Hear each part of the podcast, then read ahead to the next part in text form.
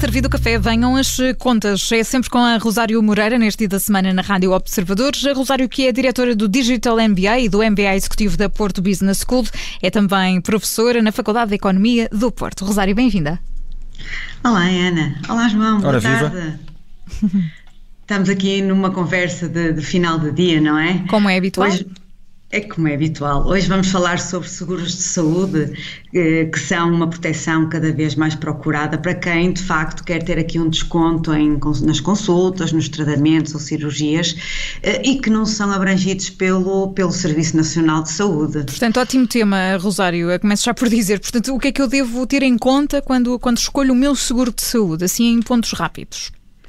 Uh, ora bem, a escolha de um bom seguro baseia-se na verificação de quê? Do valor a pagar pelo seguro, das despesas que são incluídas neste seguro, que são cobertas por este seguro, e dos plafons, ou seja, o limite de gastos existentes para cada tipo de despesa.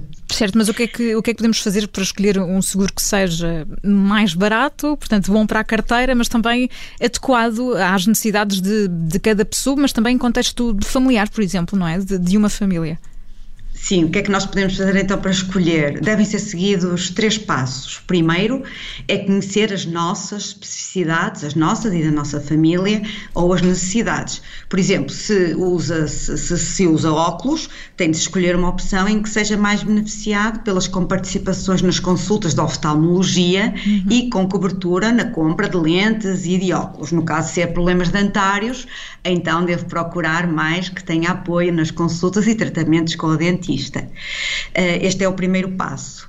Um, o segundo é que devemos comparar estas mesmas especificidades, portanto, devemos focar-nos num pacote que cubra as nossas necessidades, pelo preço máximo que estamos dispostos a pagar. Portanto, nós podemos pagar uh, em função daquilo que estamos a solicitar. Chama a atenção que, se praticarmos desporto, uh, este, este, mesmo, este mesmo prémio pode ser diminuído, pode diminuir. E em alguns pacotes, ter acesso a, a cuidados de bem-estar com descontos e ginásios, por exemplo. E Olha, não sabia, não sabia desta Sim.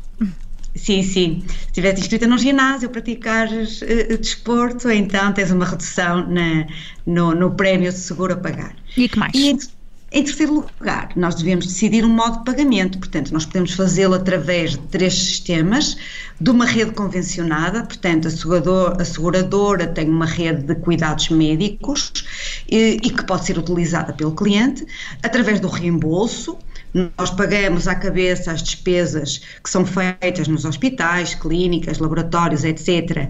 E depois eh, são, eh, posteriormente, após o envio do respectivo recibo, são retornadas, são comparticipadas e enviado o respectivo valor. E em terceiro lugar, também podemos, através de um sistema misto, ora ir à rede convencionada, ora eh, obter o reembolso posteriormente a pagar a totalidade. E o que é que devemos ter mais em atenção, Rosário? Eu sei que isto é um, hoje é um tema interminável, não é? Ficávamos é, aqui a tarde é, inteira. São muitos aspectos, porque é, muito, é, um, é um assunto que eu acho que é extremamente relevante, mas pronto, vou, vou, vou tentar. Vamos ter mais programas também, podemos voltar a este tema mais à frente. Exato, seguros de saúde, parte 2. Muito bem. Ora bem, primeiro, o que é que nós devemos ter em atenção? Que um seguro que é bom para o nosso amigo, melhor amigo, não significa que seja o melhor para nós. Portanto, não vamos apenas fazer porque o nosso amigo fez. Depois que o seguro de saúde funciona um pouco como o seguro automóvel, na medida em que apenas as coberturas que estão cobertas na pólice é que são abrangidas. Por exemplo, uma grávida só beneficiará da cobertura de parto caso possua na sua apólice eh, esta menção. Um, claro que quanto mais coberturas um cliente contratar, maior será o que terá de pagar pelo seguro. Por isso é que nós temos que estabelecer aqui um conjunto de prioridades e objetivos. Eh, também é importante comparar os limites de capital nas coberturas, portanto, existem limites por norma, eh, limites anuais e por pessoa, por exemplo, no valor que se pode gastar em óculos, ou na compra de óculos, ou na, nas próteses, etc. Portanto, comparar entre seguradoras e entre apólices estes limites. Um, avaliar as modalidades de comparticipação, portanto, podemos preferir, uh, sem ter que obter o reembolso, ter logo o desconto à cabeça, portanto, é uhum. é possível, tal como referi há pouco, com reembolso ou indo à rede de convencionados. Uh, ainda estar atento às exclusões e períodos de carência. Um, por vezes, as seguradoras excluem certo tipo de, de doenças, por exemplo, de âmbito psiquiátrico é uma das que elas excluem mais e convém estar atenta então quais são as exclusões que o, o seguro, a pólice contém e os períodos de carência, isto é, quando é que nós vamos conseguir começar a beneficiar do seguro. Há, há seguradores que começamos a pagar e só após um ano é que nós conseguimos começar a usufruir deste, tanto do seguro. Uh, finalmente, finalmente, quase. Existem tratamentos e doenças que estão, eh, eh, de facto, eh, fora desta, desta lista, já tinha referido, e ainda ser rigorosos no questionário médico. Isto porquê? Nós devemos ser rigorosos porque se a seguradora consegue provar eh, que nós eh, tínhamos aquela doença que não reportamos, porque queríamos uma, um, um, prémio mais baixo, não só pode deixar de pagar todos os tratamentos que nós fizemos, como pode mesmo cancelar o seguro e ficar com o prémio que já tinha sido pago. Um, atenção, finalmente, à duração do contrato e à idade limite. A partir de uma certa idade, há algumas seguradoras que não cobrem o, o gastos com saúde. Oh, Rosário, eu vou ser, vou ser mazinha, pode ser. Vou-te fazer aqui uma pergunta muito complicada. Uh, como é que nós temos a certeza que estamos a contratar o seguro certo? Pois, como é que eu te vou dizer? Nós, para conseguirmos comprar e chegar à melhor proposta, o que é que podemos fazer? Recorrer a um mediador a um mediador informar-nos acerca das diferentes soluções de seguros e dizer a este mediador eh, como é que é constituída a nossa família, se vamos pretender ter filhos ou não em breve.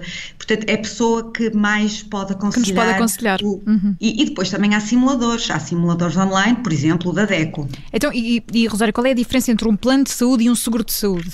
Esta questão também vem sempre à baila. É porque elas são designações muito semelhantes. Eu própria, quando tive constituir o meu seguro de saúde, estava um bocado confusa. Uh, de qualquer maneira, se o objetivo de um seguro de saúde é dar acesso a cuidados médicos no setor privado, mas pagando menos do que se estivéssemos a recorrer a estes serviços diretamente, um plano de saúde é como um cartão de descontos. Não, mediante o pagamento de um valor mensal, temos acesso a cuidados de saúde e pagamos o valor mais reduzido, seja onde for. Ou seja, não existe verdadeiramente um seguro de saúde e também não inclui, por exemplo, eh, cirurgias ou exames, por vezes, bem mais eh, dispendiosos do que os habituais, eh, que todos estamos habituados a fazer, portanto, análises médicas e raio-x. Portanto, no plano de saúde, o que nós temos é um desconto no seguro de saúde, uh, temos então um, acesso a uh, prestações mais, mais baixas ou pagamentos mais baixos em consultas, tratamentos, exames, cirurgias e, e, e por aí fora. E, portanto, qual é que dirias que é a melhor opção entre estes dois?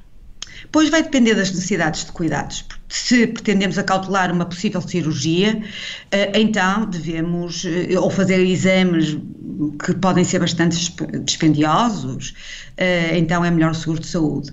Eh, o plano de saúde é indicado para quem quer aceder ao privado apenas para consultas, tratamentos e os exames mais habituais. E, portanto, vai depender muito das necessidades. Portanto, é, é olhar para a situação familiar de cada um eh, e tentar, um, tentar antecipar um bocadinho e pensar a, a, médio e longo prazo, por exemplo. Pode ser Exatamente. também aqui uma, uma ajuda para planificar essa opção. Certo. Olha, Rosário, de facto fizeste aqui uma síntese uh, em tempo recorde para esta escolha do, do, seguro de saúde, portanto, obrigada por ter juntado mais uma vez a nós um café e a conta novamente na próxima semana com a Rosário Moreira aqui na Rádio Observador. Não falha, é sempre à quinta-feira. Obrigada, Rosário. Adeus, Ana. Obrigada. Boa semana, Adeus, Rosário. Adeus. Adeus.